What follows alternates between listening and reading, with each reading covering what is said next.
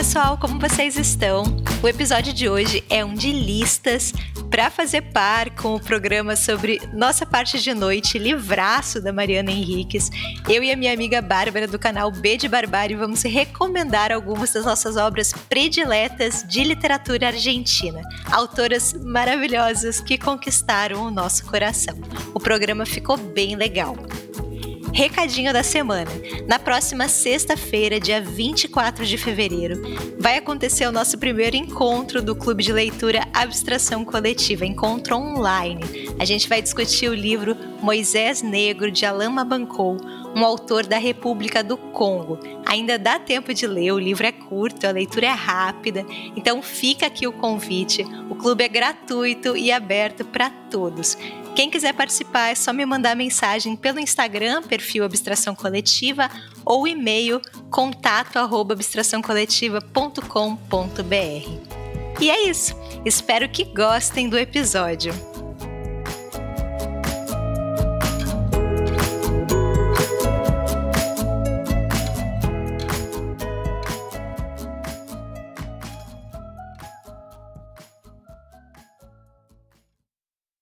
Oi, oi, pessoal, como vocês estão?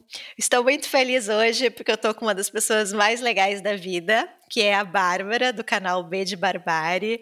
Bah, se apresenta para as pessoas, fala como elas conseguem te encontrar pela internet, fala o que você quiser.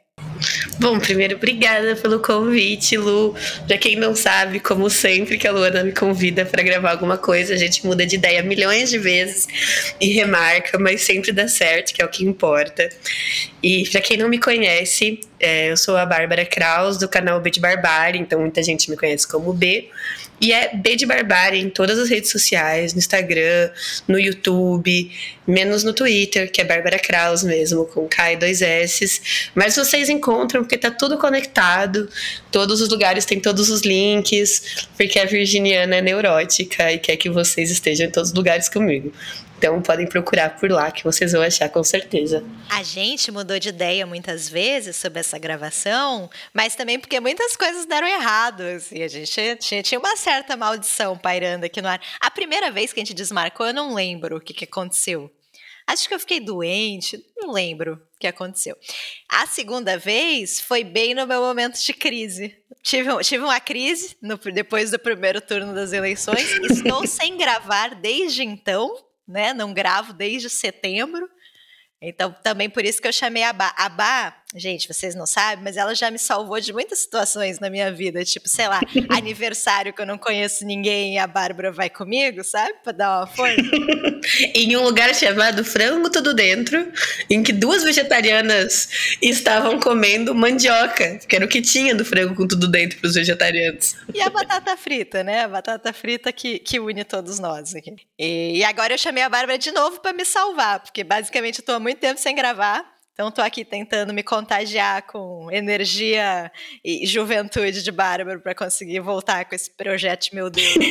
e aí agora a gente mudou de país, né? Nessa Não, última mudança. Porque cada vez era, era uma coisa diferente, né? Então agora a gente decidiu falar sobre literatura argentina. A Bá é uma das minhas referências de literatura latino-americana. Eu sei que ela gosta, eu sei que ela sempre busca isso. Então, literatura argentina. Esse mês eu falei sobre o Nossa Parte da Noite. Olha que coisa louca isso, Bah. Olha, olha esse embrólio. É o primeiro episódio que eu gravo depois do meu pequeno colapso, mas não é o primeiro episódio que as pessoas vão escutar, né? Elas vão escutar um sobre Nossa Parte de Noite, da Mariana Henriques, e aí este é o episódio que faz par, né, em que a gente vai falar sobre literatura argentina. O Nossa Parte você gosta também, né? Eu sei que você já leu. Isso, eu acho que é muito legal que o fio seja a Mariana Henriques, porque quando eu comecei a ler literatura latino-americana, ela tava em alta, né? Ela tinha lançado as coisas que perdemos no fogo, tava todo mundo falando dela. Eu li, e aí tem aquela coisa de. Eu gosto muito dessas mulheres malucas que escrevem coisas insólitas e que misturam muitas áreas, né? Então vai falar de história, vai falar de, de coisas é, esotéricas, vai falar da sexualidade, vai trazer um pano de fundo latino-americano. E aí, até quando eu fui escolher as autoras que eu trouxe para cá, eu percebi que eu trouxe exatamente as autoras que eu fui descobrindo que foram inspirações para Mariana Henriquez, né? Que foram mulheres que precederam ela, mas que a gente não teve por muito tempo publicadas aqui no Brasil, né? Mas que tem essa raiz do insólito, essa coisa muito. A gente costuma dizer à frente de seu tempo, mas ninguém tá à frente de seu tempo, né? A pessoa só pode produzir o que o tempo permite que ela produza. Ela tá à frente do que as pessoas do tempo dela conseguem acompanhar. E talvez essas mulheres estejam nesse lugar, né? E a Mariana Henriquez dá, então, uma continuidade. Então, acho que é um, é um ótimo fio que você puxa aí dela.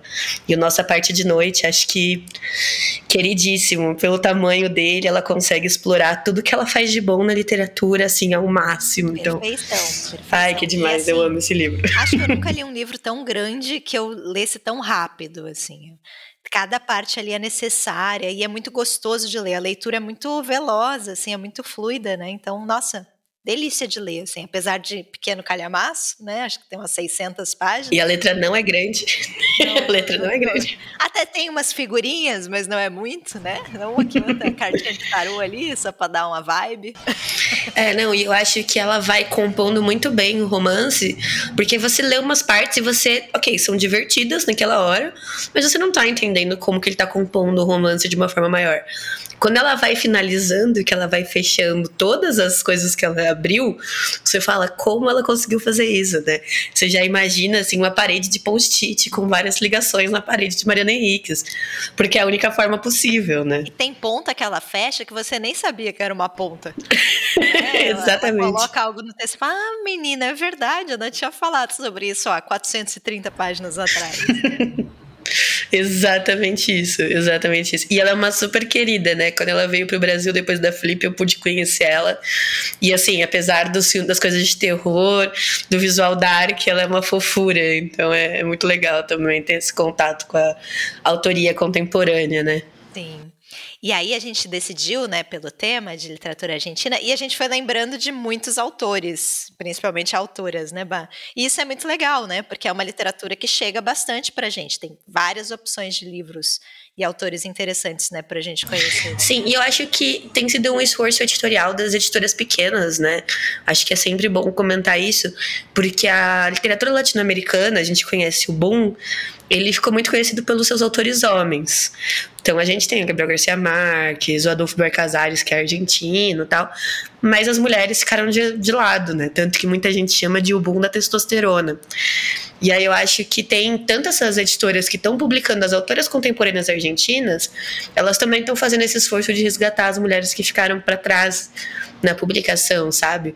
Então, posso começar a falar uma das minhas indicações aqui, que achei um... Vai nessa, vai nessa. Olha esse gancho, Brasil. Porque, por exemplo, o Ace Ruaz, da Sara Gadiardo, ele tá tendo a sua publicação de 50 anos, né? Então, faz 50 anos que ele foi publicado, e é uma publicação inédita em português. E a Sara Gadiardo, ela é uma das autoras argentinas mais experimentais, né? Ela vai trabalhar com linguagem. Então, assim, em muitos aspectos ele me lembra um pouquinho Grande Sertão Veredas, porque ela, esse, esse Ruaz, que é um protagonista indígena, ele vai falar de uma forma muito diferente, ele usa duplas negativas, né? Então, eu não, não fui. E aí você tem aquela coisa de estranhamento quando você entra, que que isso, isso me lembrou o Grande Sertão Veredas, apesar da quantidade da linguagem não ser tão forte quanto o Grande Sertão, né?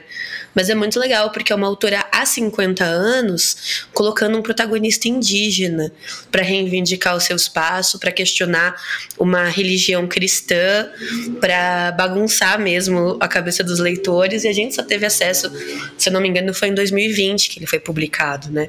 Ou 2021, porque ele estava concorrendo à melhor tradução no Jabuti, pela Mariana Sanches, que eu olho e penso, é, foi uma tradução e tanto, né? É, pra, por todas essas dificuldades da linguagem. Vem cheio de paratextos, porque a editora Relicário trouxe com muito cuidado, sabendo a importância dessa obra que nunca esteve aqui, né? Que nunca esteve no Brasil. De quando que ela é, você sabe? Uh, ela é de 1931. Caramba. Pois é, aqui eu acabei de pegar o outro livro dela, que é o Janeiro, que é publicado pela Moinhos. Esse é o primeiro livro dela, né? E se não me engano, ela publica aos 16 anos. que já é uma coisa bastante impressionante. Ela publica na década de 40, e é um livro que vai falar sobre gravidez indesejada, estupro e aborto, assim, sabe?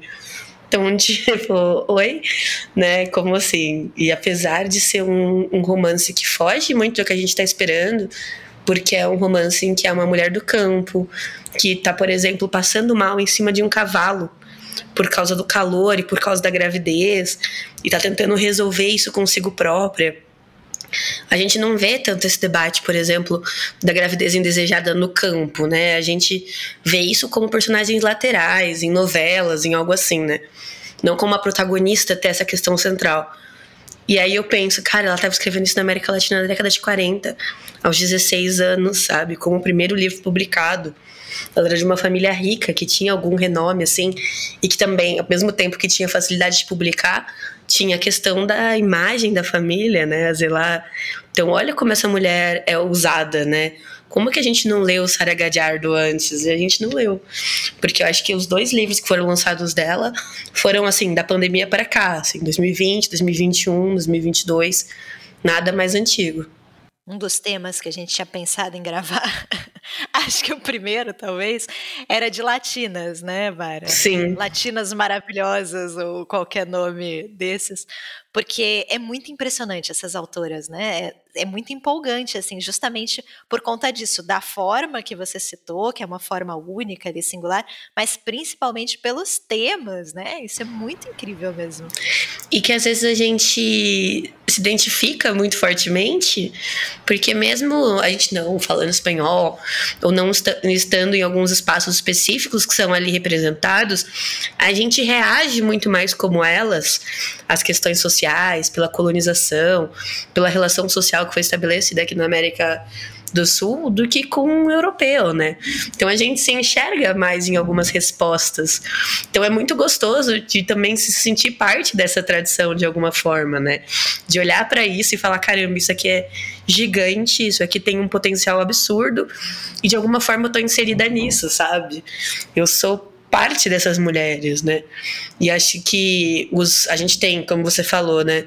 Principalmente aqui o Cone Sul, né? Chile, Argentina, as literaturas chegando mais acessíveis pra gente. E aí acho que a Argentina é a que mais se destaca nesse sentido. Mas eu espero muito que a gente tenha de outros países para poder investigar mais isso a fundo, sabe? E todos os interiores se parecem, né, Bah? Você vai falar do interior da Argentina, mas é o nosso interior também, né? Eu acho que as cidades pequenas elas se parecem ainda mais quando a gente compara. E, e é muito curioso isso. Eu nunca, eu nunca soube explicar, né? Por que, que tem é, países que chegam tão fácil, entre aspas, para gente, né? Ou pelo menos a gente tem uma disponibilidade maior de títulos e outros sempre não, sei lá, meu exemplo sempre é o Paraguai, né? O que, que aconteceu com o Paraguai? Porque a gente não tem livros do Paraguai no Brasil, ou tem muito poucos, né? Mas na Argentina você realmente pode mergulhar, você tem muitas opções. Eu fiz há uns anos atrás um projeto de ler só autores argentinos, assim. E eu li muita coisa e não acabava. Se eu, ter... eu fiz um ano, né? Claro que eu não li só isso, mas eu li muita coisa e cheguei no final e ainda faltaram autores, né? Porque realmente tem, tem bastante coisa publicada. Né?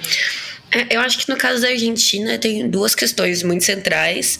É uma questão econômica, né? As condições econômicas da Argentina não só permitem que as pessoas publiquem, que o mercado editorial seja bastante efervescente lá, mas também que esse material saia de lá. É uma coisa que acontece, por exemplo, mais o sair da Argentina do que o entrar do Brasil lá. E aí eu acho que é uma questão de esforço editorial, né? De mandar para fora. E eu acho que a Argentina, em específico, aqui na América do Sul, ela tem algumas peculiaridades, né? A gente brinca várias vezes que a Argentina é essa irmã branca, quase europeia em alguns sentidos porque se destaca em algumas diferenças, mas eles também têm um grande incentivo à leitura, né? A quantidade de livrarias, de bibliotecas que eles têm é muito superior aos outros países da América Latina, né, por habitante. Então acho que tudo isso cria uma cultura lá com relação a isso. E é, é claro, né, nós como leitores a gente tende a achar já automaticamente que isso é melhor. Eu não conheço o processo cultural que se deu, então pode ser que tenha problemas aí no meio, mas hoje em dia eu acho que esse é um dos resultados, né? É ter a literatura argentina bastante difundida. Apesar de que eu acho que ainda na América do Sul, quem tem mais prêmios Nobel é o Chile, né? Aí dá, dá uma escapadinha, mas aí o, o sucesso comercial acho que da Argentina é maior. E Chile chega bastante pra gente também, né? Talvez sejam as duas literaturas, não sei se estou falando bobagem, deixa eu pensar, mas talvez sejam as duas literaturas que mais chegam para a gente, né? Falando sobre a América Latina, no caso. Acho que sim, eu acho que sim. E eu acho curioso porque o Chile ele é muito famoso pelos seus poetas, né? Poesia não é dos gêneros que a gente mais lê aí ao redor do mundo. Então, ainda meio que o Chile tem o produto em desvantagem, mas conseguiu correr atrás, né? Nessa distribuição. E acho que pra gente que viveu a ditadura militar também tem esse atravessamento, né? Tem as literaturas de ditadura, né? Chile, Argentina, Uruguai.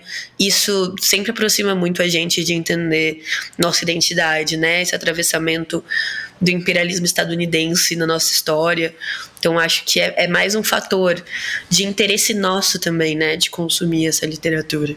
Sim. Posso passar para o meu? Claro. Vou passar para o meu, então. Vou para um sentido oposto, né? Falar de literatura contemporânea. E eu vou falar, gente, de um livro que eu amei e que tá fácil no meu top 5 leituras aqui de 2022 e que eu sei que a Bá também gosta. E mais do que isso, Bárbara mediou uma mesa com a autora desse livro, que é muito chique, né? Muito chique. Então, estou feliz de falar desse livro aqui na presença da Bá, que é o Parque das Irmãs Magníficas, da Camila Souza Fichada. E a Camila é uma travesti, e esse é um livro sobre travestis, né? É a história aqui de, de várias travestis, porque a Camila, ela constrói o seu romance a partir de algumas das suas vivências. Então, ela vai falar sobre um momento específico ali da vida dela em que ela morava em Córdoba fazia faculdade e, e ela se prostituía, né? Ela precisava se prostituir, era a forma que ela tinha ali de, de se manter, de, de ganhar dinheiro, né? Inclusive, o romance fala sobre isso, né? Sobre como a prostituição é o destino esperado e normalizado das travestis. E, e o, o início desse romance, né? O primeiro capítulo, a gente está num parque que é o coração de Córdoba, né, o centro dessa cidade, e que é uma zona muito conhecida de prostituição. Então existem lá várias travestis, a Camila entre elas, mas entre elas também a, a tia Encarna. A tia Encarna, que é uma figura muito central no romance. Ela é a travesti mais velha ali, então ela tem um papel de mãe, de mentora daquelas travestis. A casa dela é um lugar de acolhimento para esse, esse grupo, né? E ela é uma figura meio mágica, né? Meio mítica. É dito no romance que ela tem, não lembro quantos anos, 100 160 anos de idade, que o corpo dela conta a história do país, né? As cicatrizes daquele corpo contam um pouco a história de violência da, da Argentina.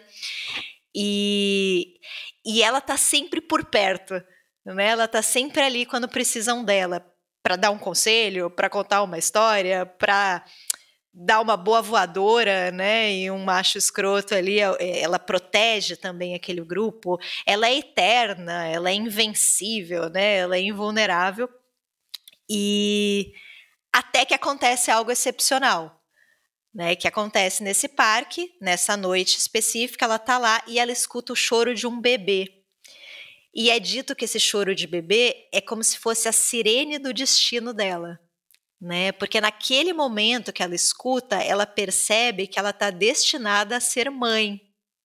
E aí ela sai procurando aquele bebê, ela tá escutando o choro, e aí ela encontra o bebê, e, esse bebê tá ali abandonado, foi abandonado, e ele tá num lugar difícil, é coberto de arbustos e espinhos, e ela tenta tirar aquele bebê, e ela se machuca, se corta, sangra, né? Então a cena é construída como se fosse quase uma cena de parto mesmo, né? Ela tá parindo aquele bebê, até que ela segura o bebê, consegue pegar, segura ele na mão, e decide que vai ser a mãe daquela criança, né, daquele menino. E de certa forma, é a partir daí que as coisas começam a dar errado, né? Porque ela decide ser mãe e decide ser uma família, o que no mundo que a gente construiu não é o destino, né, é, de uma travesti. Não é para isso, né? Elas são seres noturnos, elas precisam estar confinadas nos limites daquele parque.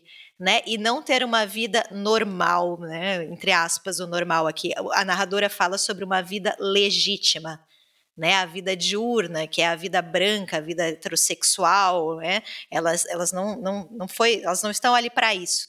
A partir daquele momento que ela deseja essa vida, é como se ela se despisse de uma certa armadura, né, e ela se torna vulnerável. Ela passa a estar vulnerável às violências, né, às violências do mundo. Então, com o decorrer do romance, a gente vai vendo mais sobre a, a tia Encarna e também sobre esse bebê, né, que vai receber o nome belíssimo de Brilho dos Olhos. Mas também a gente vai ter outras histórias, né, de outras travestis. Acho que falei muito aqui da tia Encarna, que ela é, enfim, a personagem para mim mais marcante do romance, a personagem que eu mais gosto. Mas tem outras histórias de outras travestis e elas estão sempre muito nesse signo da, da transformação, né? As travestis são, são seres que se transformam. Então, eu acho que isso é muito evidente na história de uma delas, que é a, a, Maria, acho que era Maria o nome dela, que é a travesti que se transforma em um pássaro, né? E, e, e abrindo um parênteses aqui, o pássaro poderia significar liberdade, porque a gente associa o pássaro com liberdade, né? Tem muito esse símbolo, esse signo. E não é isso, né? Ela acaba assumindo as garras de um pássaro, né? É muito mais sobre a desumanização dessa travesti do que sobre um possível símbolo de liberdade. Então eu acho que ela quebra um pouco a nossa expectativa. E é o enjaulamento, né? É o pássaro enjaulado, né? essa figura, né? E, e, é muito legal quando a gente pega o Parque das Rimas Magníficas e todos os argumentos que você trouxe aqui. Então, assim, quando a Tia Encarna, ela tem todas as feridas que contam a história da Argentina, o que a Camila tá dizendo é que as travestis não estão aqui agora. As travestis estão aqui desde sempre. Elas sempre estiveram. E aí ela vai falar disso, né? Sobre como você pode contar a história de um país pela história do grupo mais violentado. Porque essa é a história talvez mais real desse país, né? E aí aqui roubando um pouquinho, acho que um livro que dialoga muito nesse sentido é o As Aventuras da China Iron, da Gabriela Cabezon Câmara, porque ele vai contar a história da companheira do Martim Fierro. Então, o Martim Fierro é esse herói nacional argentino, que é machão, que é o gaúcho por excelência. E aí a Gabriela Cabezão Câmara vira essa história, pega a companheira dele, faz ela fugir do cara e vai contar a história dela se relacionando com outra mulher conhecendo algumas comunidades assim de pessoas que têm essa questão da fluidez de gênero e isso, assim, no início dos Pampas, né? Então, assim, desde o começo estivemos aqui, isso era completamente comum, né? Nos povos indígenas latino-americanos, muitos deles têm três gêneros, por exemplo, ou uma fluidez maior de gênero. Então, essa reivindicação é muito nossa. Por mais que a gente consiga pegar dentro de uma cultura LGBT essa figura da mãe em algumas mídias, tipo Pose, né? Tem a mãe da casa, mas não é a mesma coisa que uma travesti né, os debates internacionais da transexualidade vão ter muito mais chave médica porque na Europa se vinculou muito a ideia, por exemplo, da transexualidade a uma cirurgia. Aqui no Brasil, na América Latina, isso não é uma regra. Pelo contrário, a gente quase estranha quando as pessoas vêm exigir uma cirurgia, uma hormonização, porque a condição financeira, o acesso a isso é outro. Então a cultura se forjou de outra forma, né? As travestis talvez sejam uma das figuras que sejam mais profundamente latino-americanas, né? E aí a Camila Sousa Vidiada como essa representante argentina, eu acho que é muito incrível, né? E você comentou que eu, que eu fiz a mesa com ela, assim, e é muito legal porque na própria mesa você sente a diferença de conversar com uma autora latino-americana, né? Então eu perguntei para ela, quando você vai escrever romance, contos, poesia, você já sabe o que você vai escrever? Ela deu uma gargalhada e falou: Você está perguntando para uma travesti se ela pensa no gênero antes de começar alguma coisa? E deu risada. E ela não me respondeu. E a gente seguiu a conversa e todo mundo riu. E foi sobre isso, sabe? Então é, é, muito, é muito legal pegar esses pontos especial, né? E eu acho que a Tia Encarna, ela acaba sendo essa figura da mulher, da travesti, que ousa disputar um espaço social que não querem dar para ela e que se machuca profundamente, né? É, principalmente por isso, porque ela sempre foi a fortaleza de todas as outras. E aí, no momento em que ela se coloca vulnerável, não existe alguém que seja a fortaleza dela, né? Porque ela era esse ponto. E aí eu vou te provocar, porque eu vou dizer que no Sou uma Tola por Te Querer tem um conto de origem do Brilho nos Olhos, conta de quem ele é filho, tá? De verdade, biologicamente falando, e tem uma história de origem da Tia Encarna. Caramba. Então, assim, o livro de contos da Camila, em alguns momentos, você vai ver que de repente é um personagem do Parque das Irmãs Magníficas, assim. Que máximo. Era muito legal essas surpresas no livro de contos. Você falou sobre as travestis sempre terem estado aqui né? E, e, eu fico muito pensando, Bá, sobre essa questão, tudo que você falou, né? Delas, é, ela ousar desejar esse, esse, papel no mundo, como diz a narradora, nesse mundo legítimo, né? É, eu fico pensando também, e eu acho que eu deveria ter falado isso no início da minha fala, mas vou falar agora. O livro tem muitos elementos de realismo mágico, né? Vocês já devem ter notado, porque afinal a Tia Encarno tem 160 anos e a moça, né, a travesti se transforma num pássaro. Tem outras coisas também, elas choram até enchem uma piscina de água, né, se relacionam com homens sem cabeça, enfim, tem várias coisas. E eu acho que isso também é uma tradição latino-americana né, a questão da, da, utilização desses elementos do realismo mágico, talvez por conta disso que a, que a Camila tem utilizado. Mas mais do que isso, né, eu tenho a impressão que quando ela, ela divide esses mundos, né, já que é negado o mundo legítimo às travestis, elas então pertencem a um outro mundo, e, e neste mundo talvez a realidade seja suspensa, talvez existam outras regras para esse mundo. Então eu penso muito sobre isso também, por que, que as travestis é, excepcionalmente habitam esse mundo onde uma travesti pode se transformar num pássaro, onde existem travestis que são lobisomens, né? Com o termo maravilhoso lobiscate, né? que, é que eu amo.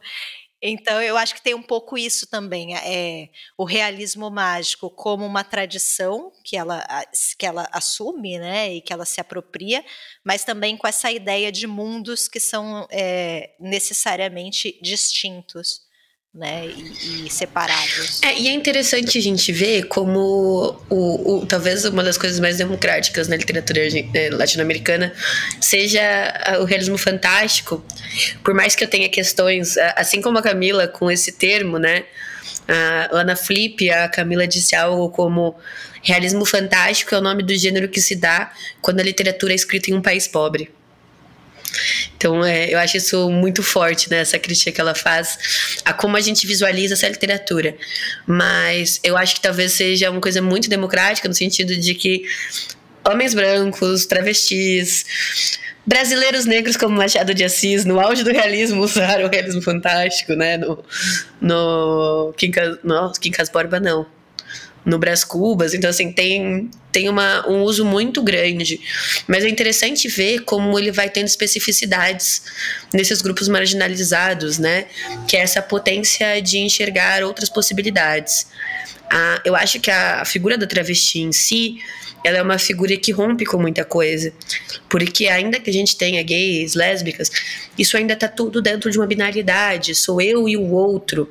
Né? No começo, a travesti também era entendida dentro de uma binariedade. Então, ai, é mulher. Não, nem toda travesti é mulher. Algumas travestis se, se compreendem como um terceiro gênero. Então, isso já se coloca no meio, já é uma pedra ali no meio da construção da parede, sabe? Que já desafia o imaginário da vida real, né?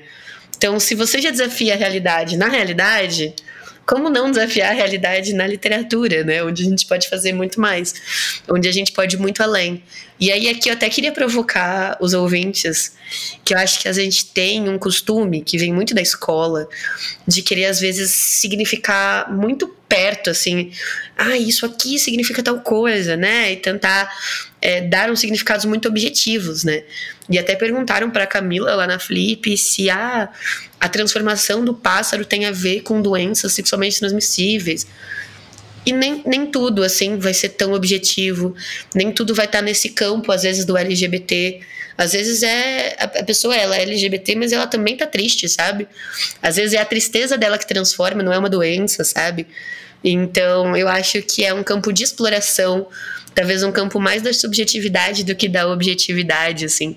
Se a gente se permitir ler essa literatura dessa forma, ela ganha muito mais do que se a gente tentar entender cada milímetro ali das metáforas que a Camila ou outros autores vão propor, né, ao longo do tempo. Concordo. E eu acho, a gente já falou sobre isso de certa forma, e eu acho que eu falo muito isso em outros lugares também. Mas, de novo, a gente falou sobre interiores, é, o realismo mágico é muito uma coisa de interior também, né? Vocês têm histórias, imagino, de família que têm elementos mágicos e que são contadas normalmente, né? Na minha família, a minha bisavó tinha ligação com as plantas do jardim. Quando a minha bisavó estava muito triste, as plantas morriam. Quando ela estava feliz, as rosas vicejavam, né? É, quando ela morreu, todas as plantas morreram. Então, e isso é contado naturalmente, né? Não existe uma nenhum tipo de estranhamento, faz parte da, da, da, história da família, né? Então eu acho que isso também é muito nosso por conta disso, né? É a história do, dos nossos interiores mesmo, né? Onde tudo isso é perfeitamente normal. Sim, a minha ex-sogra foi perseguida pelo Saci Pererê e ela jura de pé junto que ela deu com ele, assim, que eles se esbarraram, que ela viu o rosto dele. E aí, assim, Ninguém vai falar, ninguém vai questionar dos mais jovens que já não têm essa crença. Mas você olha para os mais velhos enquanto a história está sendo contada e é tipo, tem alguém ali com a mão levantada para contar a história dele com o Saci Pererê, né? Então é, é, muito interessante realmente essa dinâmica. Não, não tem um significado, né? Um desdobramento. Só aconteceu mesmo. Foi assim, só sei que foi assim, né? Exatamente. E, e aí eu também pensei aqui para trazer pra gente uh, uma autora que eu vejo muito, assim, falando em mãe, travesti e tal, é, mas que é uma, eu acho que é muito uma mãe dessas autoras latino-americanas, que é a Silvino Campo. E talvez ela seja dessas mulheres que eu trouxe, porque como vocês viram, eu só trouxe gente mais das antigas. É, talvez a que mais teria feito sentido ter sido traduzida antes no Brasil. Acho que ela é traduzida em 2018. Mas a Silvino Campo, ela é companheira, né, casada com o Bior Casares, amiguíssima do Borges. É, ela tem até, eu acho que a única coisa publicada dela no Brasil anterior a isso foi aquela antologia da literatura fantástica, mas que não são exatamente contos dela, né? São contos da literatura fantástica mundial que ela e os outros dois o, Borges, o Bioy e o Borges estudam. Então até tem o trecho de um conto dela ali no meio, mas são tudo trechos, né? São partes, assim, inclusive que eu comprei da Luana quando ela fez a, a venda da, das estantes. E aí depois, só em 2018, que vai ser lançado um livro de contos dela, para depois em 2021, ser 2022, ser lançado outro livro de contos dela. E quando você adentra nesses livros de contos, você fala, cara, tem a raiz de muita coisa aqui. Tem muita coisa maluca aqui dentro e que eu tenho certeza que muitas autoras que eu leio estão bebendo daqui. Então, por exemplo, tem um conto que eu acho que é um dos meus favoritos da Fúria, em que uma mulher ela tem um cachorro e ela ama muito esse cachorro. E em determinado ponto, o cachorro morre e ela manda empalar o cachorro e deixa ali na casa. E aí a vizinha que visita ela fica assombrada, acha um absurdo e critica e não sei o que lá. Num ataque de fúria, ela convida a vizinha para ir jantar, coloca o cachorro no forno e serve o cachorro empalado pra vizinha. E a vizinha adorando, assim, sabe? E toda uma coisa de dessas pequenas crueldades é, domésticas com criança, com animal, com mulheres, que aí você olha para isso e fala, cara, isso aqui tá em tantos lugares, sabe? Eu preciso reler isso aqui, eu preciso voltar isso aqui toda vez que eu vou ler literatura argentina, né? E aí, para fazer um link com o começo do que a gente estava falando, recentemente saiu o livro da Mariana Henriques, né? O Irmã Menor, que é a biografia da Silvino Campo. Porque a Silvino Campo, ela era não só companheira do Bioy, como ela era irmã da Vitória Campo, que era uma das grandes jornalistas, mecenas e divulgadoras da literatura argentina no país, né? Ela tinha um status assim muito grande. Então a, a Silvina tinha acesso a toda essa toda essa parada, mas ainda assim a literatura dela não foi levada a sério o suficiente. E quando eu leio ela e o Bioy, gente, o Bioy fica assim no chinelo, não tem jeito, sabe? E aí eu fico, meu Deus, gente, Companhia das Letras, continue publicando a Silvina, assim, vamos correr atrás disso, né? E agora tenho as convidadas que eu ainda não li, mas estou ansiosíssima para fazer essa leitura. E é muito interessante, Bah, porque a impressão que a gente tem é que o cânone é masculino, né? E que se a gente quiser ler autoras argentinas, mulheres, a gente vai ter que ir para a literatura contemporânea. Né? Você, a gente tem muita essa impressão. E aí, de repente, você descobre que não, né? Já tinha essas figuras muito importantes por aí, né? E se a gente faz isso na literatura brasileira, a gente chega nessa conclusão também, né?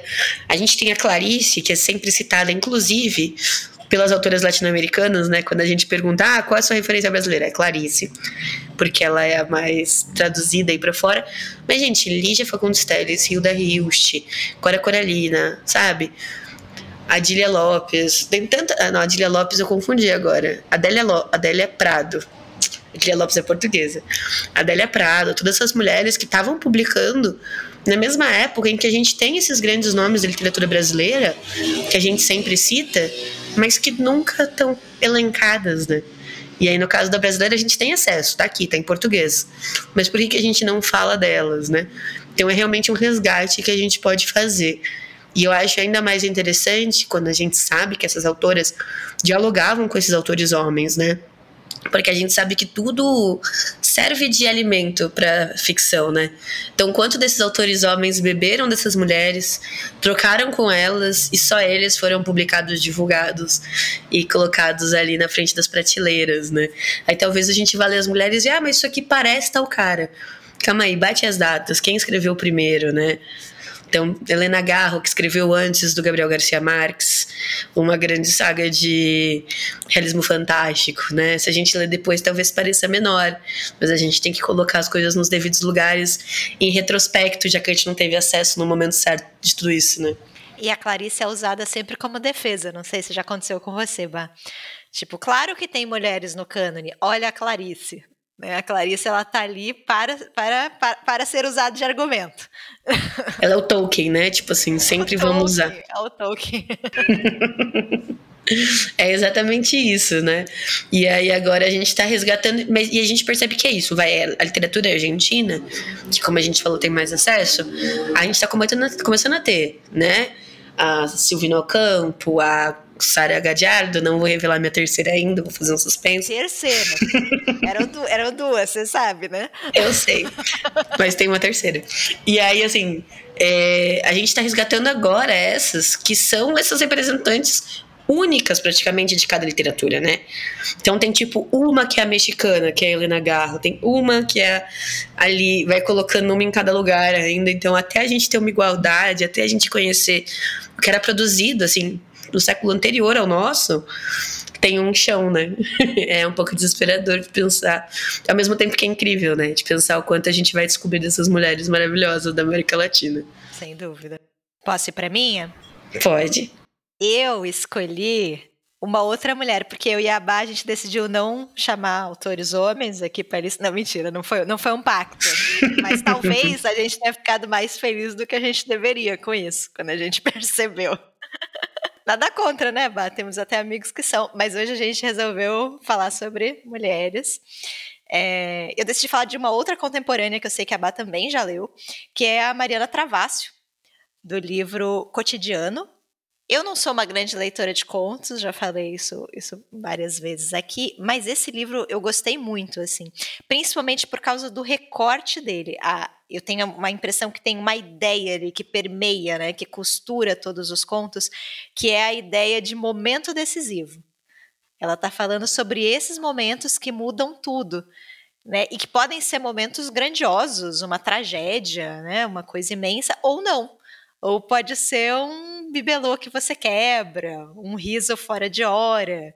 Pode ser alguma coisa muito pequena e que no momento que acontece você nem percebe que aquilo vai mudar tudo, né? Que a partir dali a sua vida vai ser outra.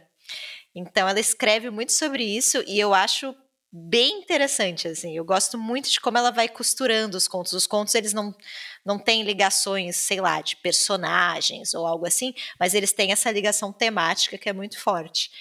E o meu conto favorito desse livro é o Construção, né, que fala sobre uma moça que perde a memória e esse livro tem essa ideia absolutamente assustadora, né, que é de você perder a memória e você perder as suas lembranças e nesse processo perder a sua identidade, né? Nós somos o acúmulo das nossas vivências.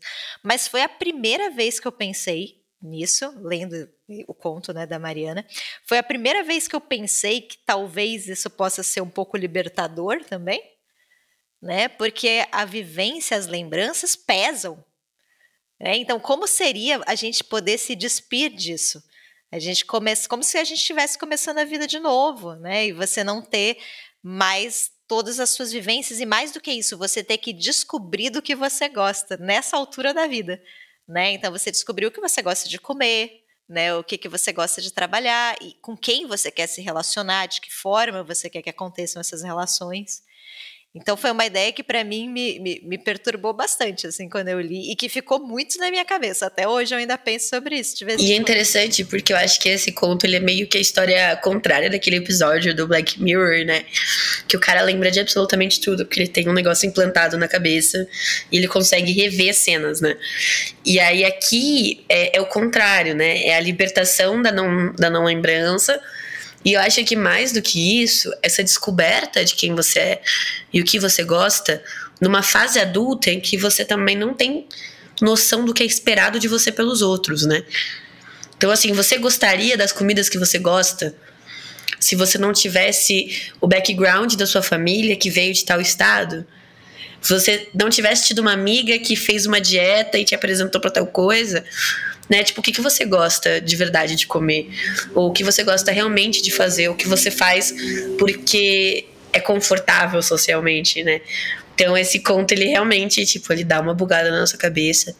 E eu gosto também muito de um dele que ela tá num apartamento em que passa o som por um vão, então ela consegue escutar o, a conversa do apartamento do outro.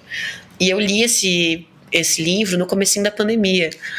Então essa noção de você talvez rapidamente escutar alguma coisa dos seus vizinhos que mude completamente a sua relação com eles, né, que permita um atravessamento do talvez eu deva interferir no que está acontecendo do outro lado da parede. É, é, muito interessante, né? E são todos esses realmente cotidianos que ela traz. Ela é argentina, mas ela veio morar no Brasil, né? Então é, é, curioso porque ela fala português, mas o livro dela é traduzido, né? Tem tradução. E ela se inspira muito no Chico Buarque, né? Tanto que o livro Construção é por causa da música do Chico Buarque, tem várias epígrafes do Chico Buarque. Então eu acho que ela tem esse caráter ainda mais latino-americano, porque ela tem esse atravessamento para o português, né? Ela conhece essa outra língua, ela conhece essa outra cultura um pouco mais profundamente, e aí faz essa mescla bem latino-americana mesmo, que envolve dois lados, né? As duas colonizações. Eu entrevistei ela, Bah. E aí ela contou, né, que ela com dois anos, ela, enfim, é argentina, né, senão não estaria nessa lista.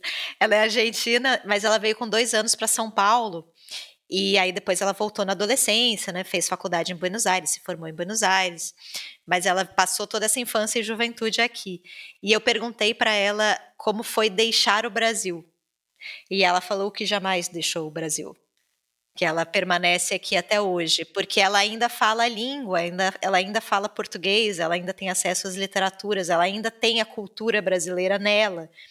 Então, que ela sente como se ela ainda estivesse aqui. Eu achei isso, isso tão legal, assim, porque você permanece, né? Você absorve, você adquire, se apropria de algo daquela cultura e de repente ela também é sua, né? E, e eu lembro que nessa entrevista também teve um momento que eu estava mega desesperada e travada, sem saber o que falar, né? Aquele momento de absoluta falta de criatividade. E aí eu lembrei do construção e aí eu perguntei para ela qual lembrança que ela gostaria de jamais perder, se ela pudesse escolher uma lembrança para preservar. E ela falou que seria a lembrança do mar. Porque a lembrança do mar, sempre quando ela está é, num momento de crise, pensar no mar é algo que estabiliza ela que tranquiliza ela. Então é meio que a, a válvula de escape. Ela para, pensa no mar e respira, né? E quando ela falou no mar, ela falou especificamente o mar do Nordeste, né? Ela está pensando neste mar, que talvez seja um pouco mais tranquilo que os mares argentinos, né? Mas eu, eu, na época eu fiquei muito pensando assim, será que eu tenho isso? Será que eu tenho uma lembrança que, que, que me estabiliza também? Será que eu tenho algum, alguma lembrança que seja esse porto, né, que a Mariana tem? Mas enfim, papos para podcasts. Eu acho muito legal você falar isso também da ideia da oposição dos mares, né, da Argentina e do Nordeste, porque a gente também tem uma ideia muito errada, e isso é muito curioso. Da América Latina, a gente, a gente faz com a América Latina o que as pessoas fazem no Brasil com o Nordeste. Né? Tipo assim, ah, então festa, calor, o Brasil não é calor em todo, toda a sua dimensão geográfica. A América Latina também não é. Então a estética do frio, ela também é profundamente latino-americana. Principalmente quando a gente pensa nesse Cone Sul, quando a gente pensa em Argentina, quando a gente pensa em Rio Grande do Sul, que inclusive é onde a gente está falando aqui que a gente tem mais contato com essa América Latina, né? É, pelo menos pela literatura. Então eu acho isso muito interessante, né? Que a dimensão do nosso continente permite todas essas experiências com a geografia, com a temperatura a climática e que dá para brincar bastante com isso sem perder a nossa latinidade, né? Em nenhum momento. Inclusive, é, a, nos livros da, da, da Travascio, eu acho que eu não me lembro, assim, de ter tanta questão da natureza. Acho que por ser muito cotidiano, a, os lugares acontecem em muitos lugares fechados. Eu posso estar errada, porque tem esses contos que se destacam, mas já faz um tempinho que eu li. Mas é muito interessante, porque aí sabendo dessa dupla vivência dela nos dois países, né? Tem contos que, assim, que realmente não faz diferença onde estariam acontecendo, né? Aqui ou lá. E eu acho que isso aprofunda muito uh, o sentimento de pertencimento. É legal também que eu vi, a gente já conversou várias vezes fora do podcast, eu e a Lu, sobre a ideia de como a língua ela determina muita coisa na nossa cultura, né? Como ela determina como a gente pensa, porque a gente tem que pensar em alguma língua, né? Então, se não existe a palavra, como é que a gente pensa naquilo?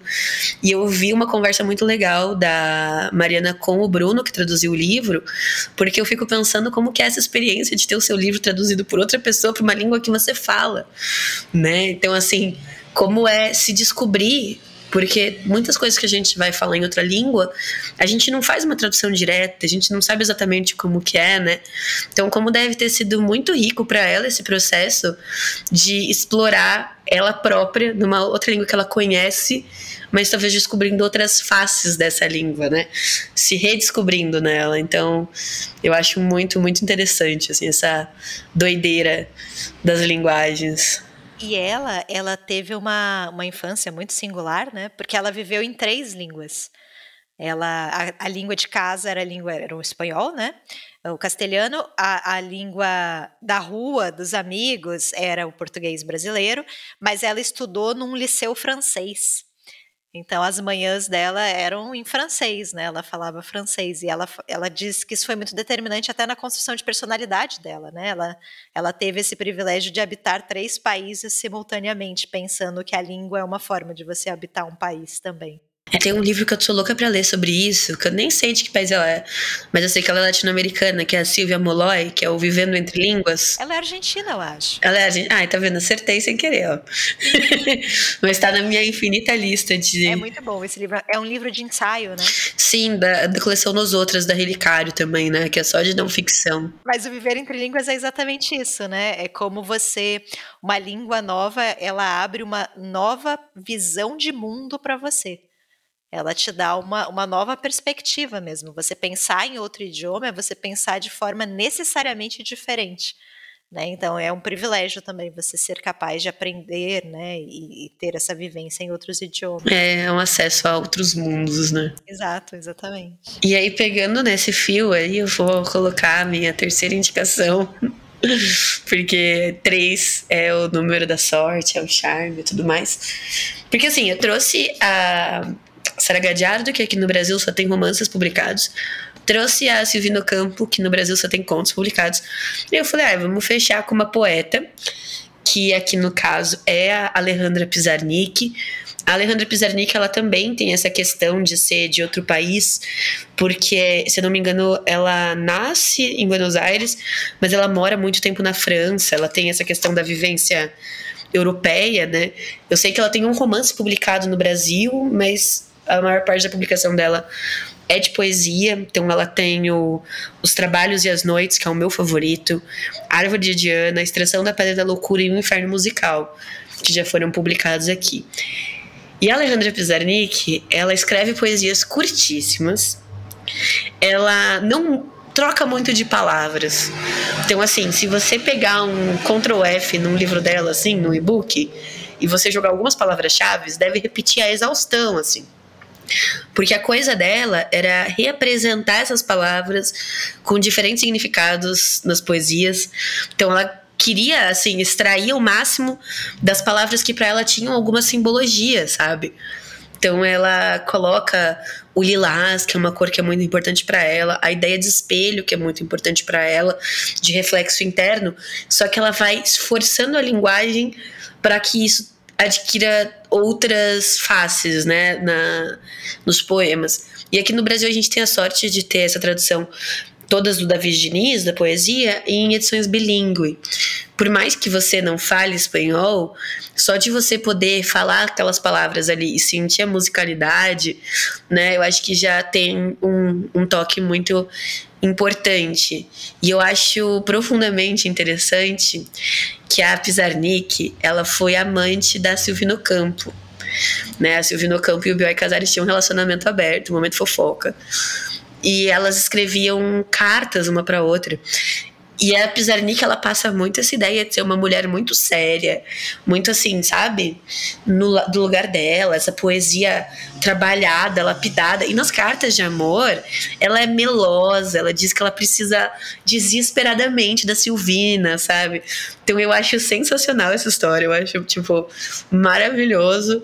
E o Bioy também tinha caso com a Helena Garro, que é a esposa do Otávio Paz. Então, assim, América Latina era uma grande trocação de companheiros e companheiras. Pegação. Era bem comunistinha, exato. Mas eu acho que se destaca muito, assim, para mim, a Pizarnik é uma dessas poetas que eu li e fiquei embasbacada. Os livros dela você lê em uma hora, porque realmente são pequenininhos e como é bilíngue, tecnicamente é metade do livro, né? E já não são livros grandes, mas é o tipo de livro que tá na minha estante, aí de vez em quando eu pego, eu abro e falo, porra, isso aqui é genial, é genial. Então, aos poucos aí que estão ouvindo a gente, gostam de poesia, deem uma chance para Alejandra Pizarnik, ela é uma das melhores coisas que esse continente já produziu. E ela acho que é muito subestimada por, por essa escolha de gênero e também por esse fazer poético que talvez as pessoas chamem de hermético. Eu tenho dificuldade, assim, de. Porque quando as mulheres escrevem difícil é hermético, quando os homens escrevem difícil não é. Mas é, essas escolhas dela não são populares, não é uma poesia contemporânea, de fato, que vai ser mais acessível, né? A gente sabe todas as dificuldades da leitura de poesia que partem muito de como a gente, a gente aprende a ler, né? Mas enfim, isso é para outro podcast. É, leiam Alejandra Fizarnik, eu roubei nessas indicações por ela para trazer poesia. tá vendo? Então você acha que as pessoas optam por ser poetas, Bah? As pessoas não nascem poetas. Você acha que existe uma aí? é, eu acho que assim tem uma questão, né? Porque assim, se você queria ganhar dinheiro com a sua literatura sendo poeta, ou você não pode escolher, ou você está fazendo escolhas muito ruins, né? Porque poesia não vende. Poesia pode ser incrível, ou amo poesia, mas infelizmente, não tá aí entre os gêneros mais bombados das últimas listas da Amazon. Os best-sellers de final de ano não foram poesia, né? Mas... Cara, e impressionante, né? A gente tá num ano em que o Jabuti premiou como livro do ano um livro de poesia e foi um choque total para todo mundo, né? Eu não sei nem se a autora, né, acreditava que ia a Luísa Romão acreditava que ia ganhar nessa categoria. Porque eu acho que nunca tinha acontecido antes. Se não aconteceu no Brasil, né? Na América Latina como um todo, também muito menos. E a gente produz bons poetas, né? Como a América Latina. Né? Você acha que a gente lê pouco poesia porque já inventaram a prosa? eu acho que a gente lê pouca poesia porque a gente acredita na falácia de que a gente tem que entender o que a gente está lendo racionalmente. E aí a pessoa lê e ela não consegue explicar. E aí ela acha que ela não entendeu e aí ela desiste. Né? E aí eu vou dizer para todo mundo que eu sempre falo que, que as pessoas falam para mim assim: "Ah, eu não gosto de poesia". Você escuta música? Porque para mim música é poesia que outra pessoa tá lendo para você né? Então a questão é, você tem que aprender a ler a poesia no sentido de entender como os versos se encaixam para fazer sentido. Mas a, a, sensação vai ser a mesma de uma música. Tem um trecho que você vai achar lindo e vai chorar e vai cantar alto, e tem outro que você vai cantar por anos errado, porque não te tocou e você entendeu errado na primeira vez, vai ficar errado. E tá tudo bem, sabe? É, o romance ele passa uma falsa sensação de que a gente entendeu tudo, porque ele tem um enredo, na maior parte das vezes, né? E aí, se eu for perguntar para você o porquê a cor do vestido de não sei o que lá, você vai me dizer que não importa. Bom, tem algum motivo para ter a cor do vestido. Mas a gente não precisa entender isso. Só que no romance a gente consegue ignorar. Então, essa é a minha militância a favor da poesia aí, falando que as pessoas têm que tentar dar essa chancezinha aí, que eu sei que é é um lugar que você entra e não sai mais, né? Eu, por pelo menos, minha estante de poesia tem crescido muito nos últimos anos, inclusive com poesia argentina contemporânea, que é muito massa também de acompanhar. Mas você sempre leu poesia, Bah? Então, caso curioso, eu estudei numa escola que tinha a ideia de que se a gente copiasse textos, a gente ia aprender muito. E aí alguns dos textos eram poesia. E aí eu lembro que os primeiros poetas, assim, que eu entrei em contato e me encantei foram por causa disso.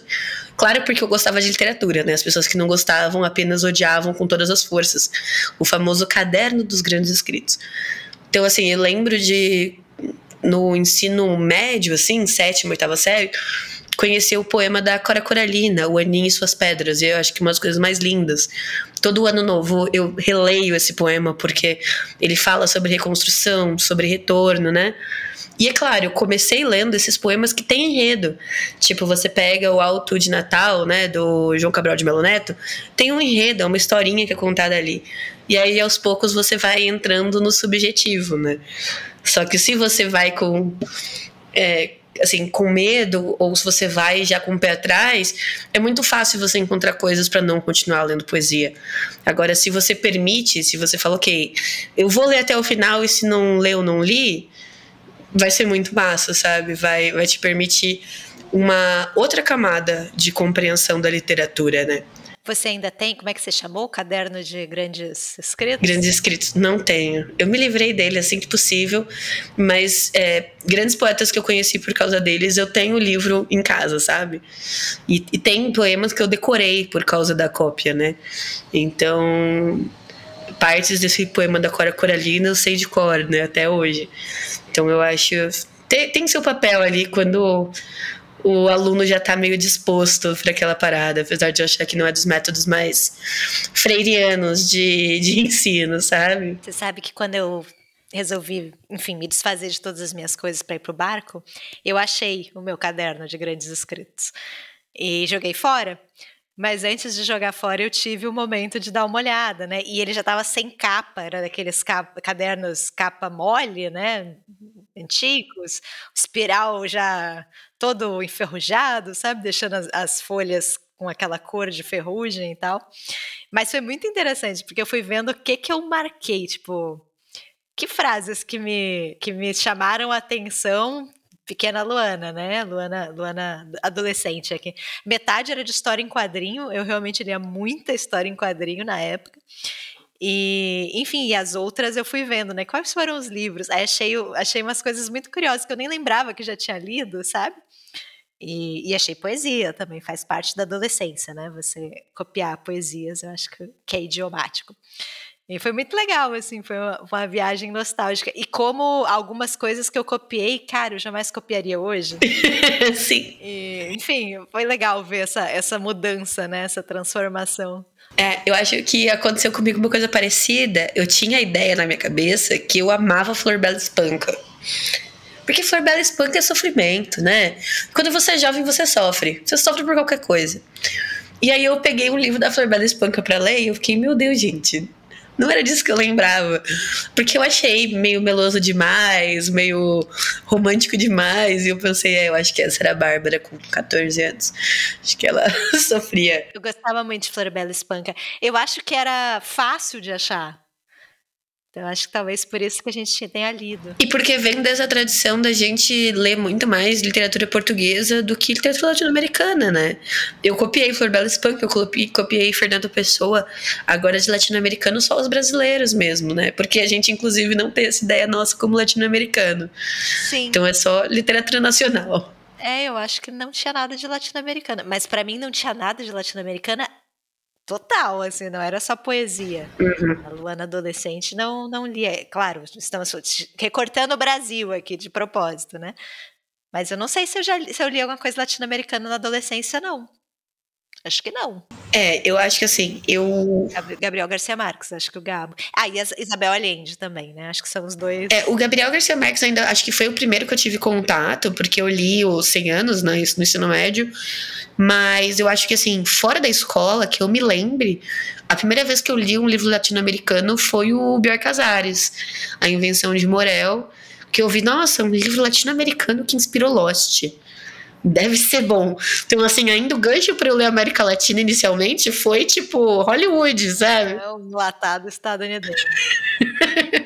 Mas faz parte também. Eu amo essa referência do Lost. Porque, assim, eu defendo ela até hoje. Tem alguma coisa a ver com Lost? Não. Mas, mas existe uma, uma. Eu ainda defendo. Porque existe uma construção de atmosfera ali. Eu acho que me lembra Lost, de fato. Eu reli o, o, o Morel há pouco tempo. Eu acho que sim. Mas assim, é uma chamadinha bem, bem pega, né? Porque não, não, é, não é bem Lost, né? E até porque, eu, eu não sei, eu só li dois livros do Casares, né? O Visão de Morel e o dos heróis? O Sonho dos Heróis, isso mesmo.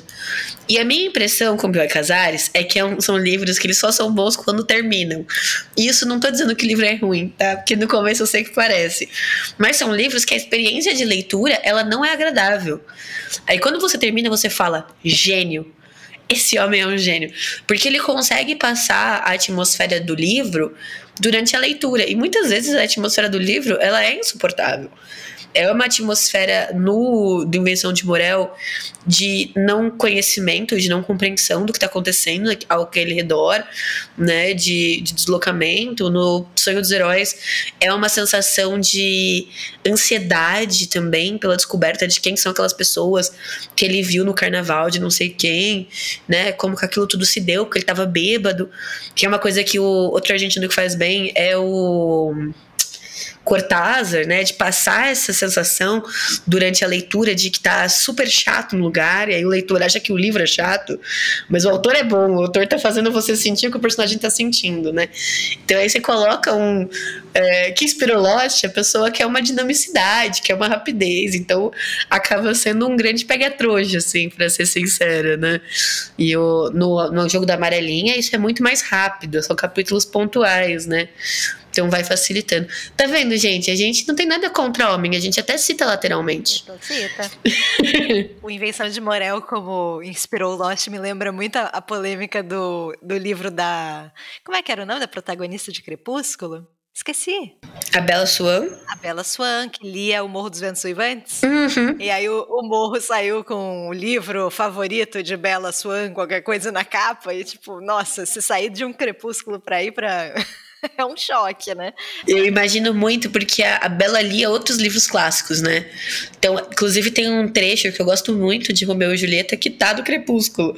E eu fico pensando nas pessoas indo ler Romeu e Julieta do Shakespeare, assim, sabe? Tipo, meu Deus, que, que fatalidade. É, eu gosto do, muito do Invenção de Morel, até pensei em trazer ele para cá, eu gosto muito de ficção científica, né? Mas eu acho que ele tem essa. Eu sei que a gente acabou de falar que você não precisa entender tudo e nem tudo exige uma resposta objetiva, mas nele dá, né? Nele dá para você pensar muito, assim. É, e eu só pensei muitas da, das dos significados que eu encontrei, o que eu atribuí na obra, eu só consegui depois de mais velha, né? Mas, por exemplo, ele ser um, um foragido da lei, talvez ele seja um refugiado político, né? Um foragido ali, acho que ele cita Venezuela, se eu não me engano. Então, ele vai costurando algumas questões muito muito, assim, é, num, nível muito longínquo da trama principal, né? Mas que é muito curioso de você ir tentando conectar. E, e, eu acho que ele é um livro que é, eu concordo com você, ele é desconfortável de ler, mas ele ganha muito quando você começa a pensar sobre o livro. Assim, Sim. Você começa justamente a tentar fazer esse exercício, né? Para mim, ele cresce demais, ele vai crescendo na sua cabeça. Talvez por isso que no final você tenha essa sensação de gênio. Porque... Exato, e eu acho que assim, né? É o que eu falei. Eu acho que não dá pra gente invalidar a leitura porque a gente não acessou tudo. Isso não significa que a gente precisa deixar de tentar, né? Se você tem a pira de tipo, tem leitores que nem a Luana que são super de investigar, de ir atrás. Eu acho isso muito demais, porque eu acho que eu me desconecto emocionalmente dos livros um pouco mais rápido que isso. Mas eu acho super demais, porque faz você entender a realidade a partir da ficção de um jeito afetivo, né? Então eu acho muito interessante. E no caso do Morel, ele vai te levar tanto para questões filosóficas quanto para questões do continente mesmo, né? E eu acho que essa experiência de reler literatura latino-americana, principalmente esses primeiros que a gente leu na vida, então alguns Gabriel Garcia Marques, uns Adolfo Bioy Casares da vida, elas ganham muito numa releitura, porque eu acho que a gente lê também esses autores que muitas vezes, como latino-americanos, não se viam sendo traduzidos para outros países, né? A gente tem que lembrar que o autor sempre vai pensar primeiro no público do país. Então ele não vai explicar para o argentino o que é a história da Argentina. Ele não precisa, o argentino tá ali, ele tá vendo. E a gente lê no momento, a gente sente o incômodo, a gente sabe que tem algo ali, mas a gente não consegue decodificar, né? E aí a gente conhece a história do continente, a gente compreende a ideia da América Latina como um lugar que teve diversas ditaduras, que tem essa questão muito, né, principalmente nos países de língua espanhola, de você ir de um país para o outro quando necessário politicamente, e aí você vai reler e você fala, cara, isso aqui tava aqui quando eu li, eu não, não enxerguei, né? Então, assim, O Invenção de Morel é um livro que eu com certeza certeza preciso reler. Tenho certeza que eu não entendi nada politicamente daquele livro. Eu entendi mais a proposta filosófica, que talvez seja mais central nele.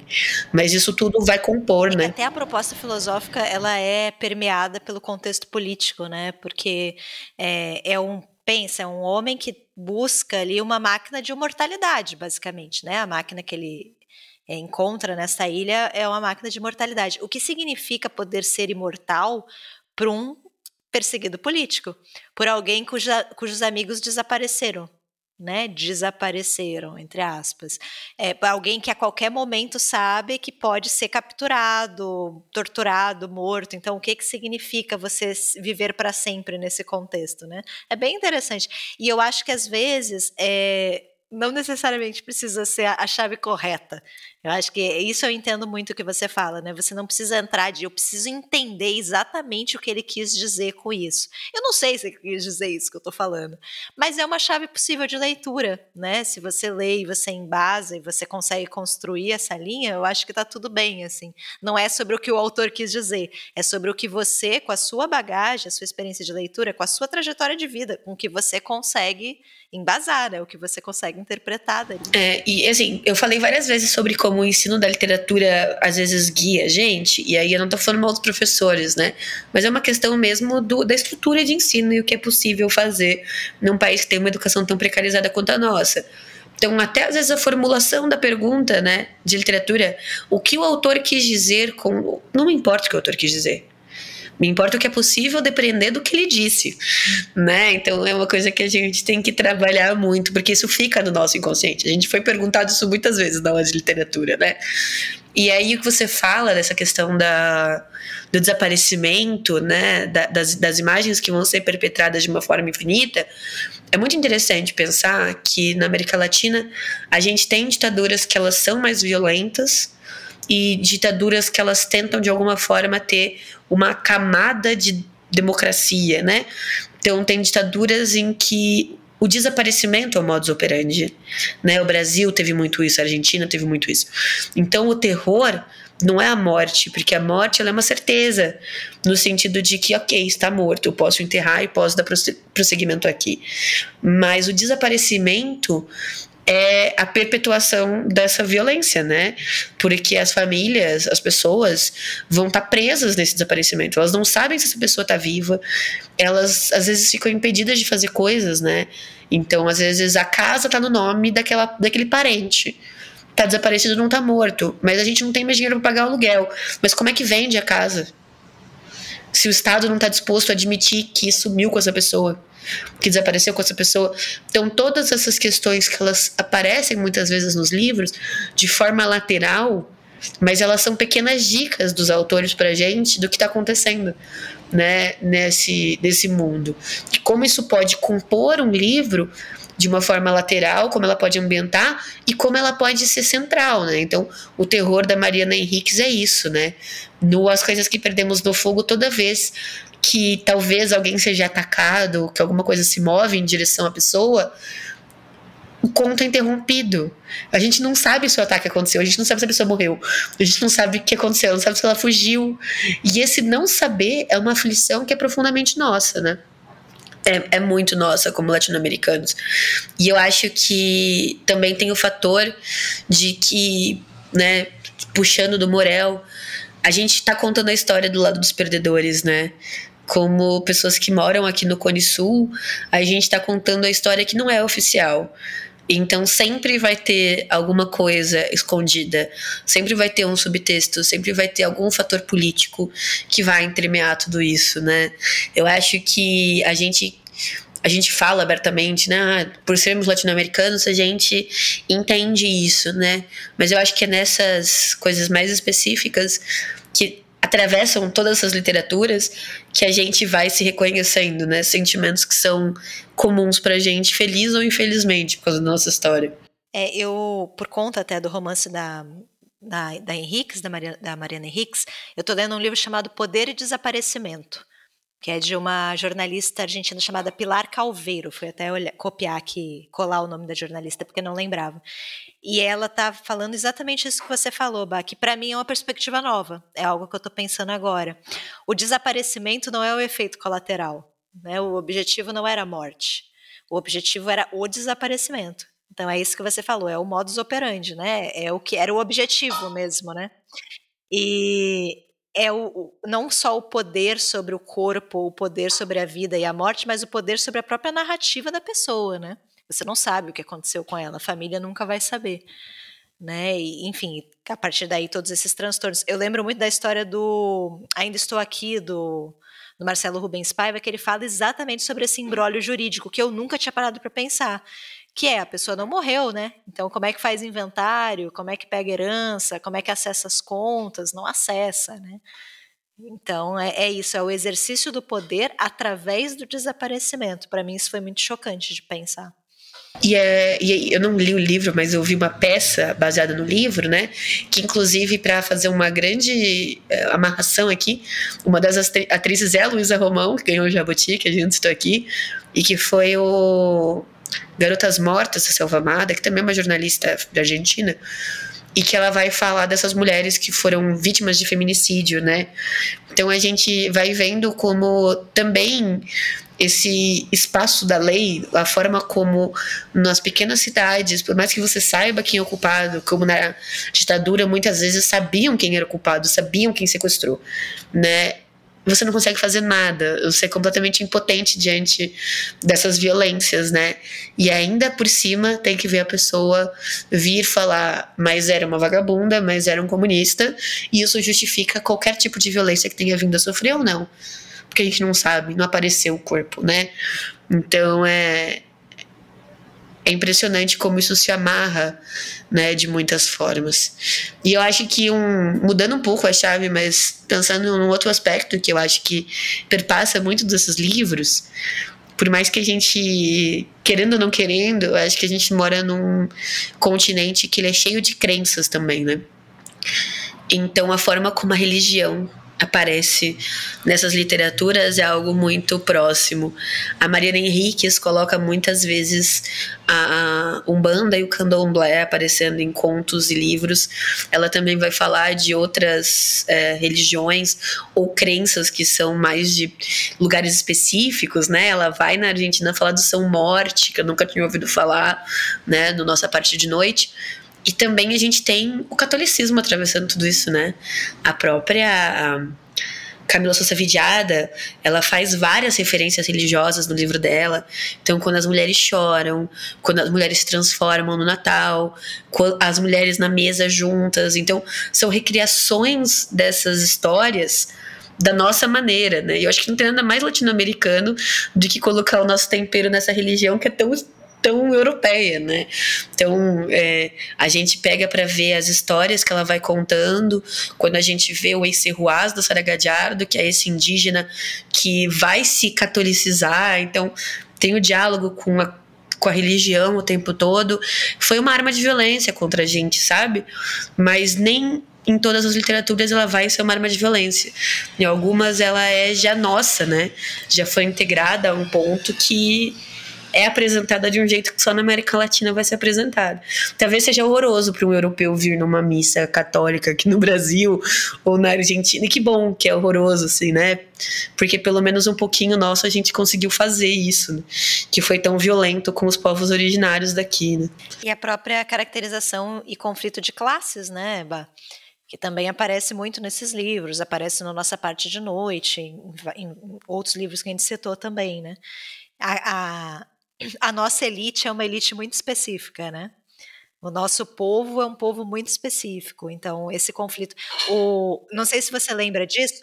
É um trecho muito pequeno do Nossa Parte de Noite, mas é, a, uma das personagens, que é o Rosário, ela tá começando na tentativa dela de documentar histórias fantásticas e folclore. Ela está nesse início e prim o primeiro é, folclore que ela escuta é um muito antigo na cidade, né? Que diz sobre uma moça é, que foi esquecida dentro de um elevador. Você lembra disso?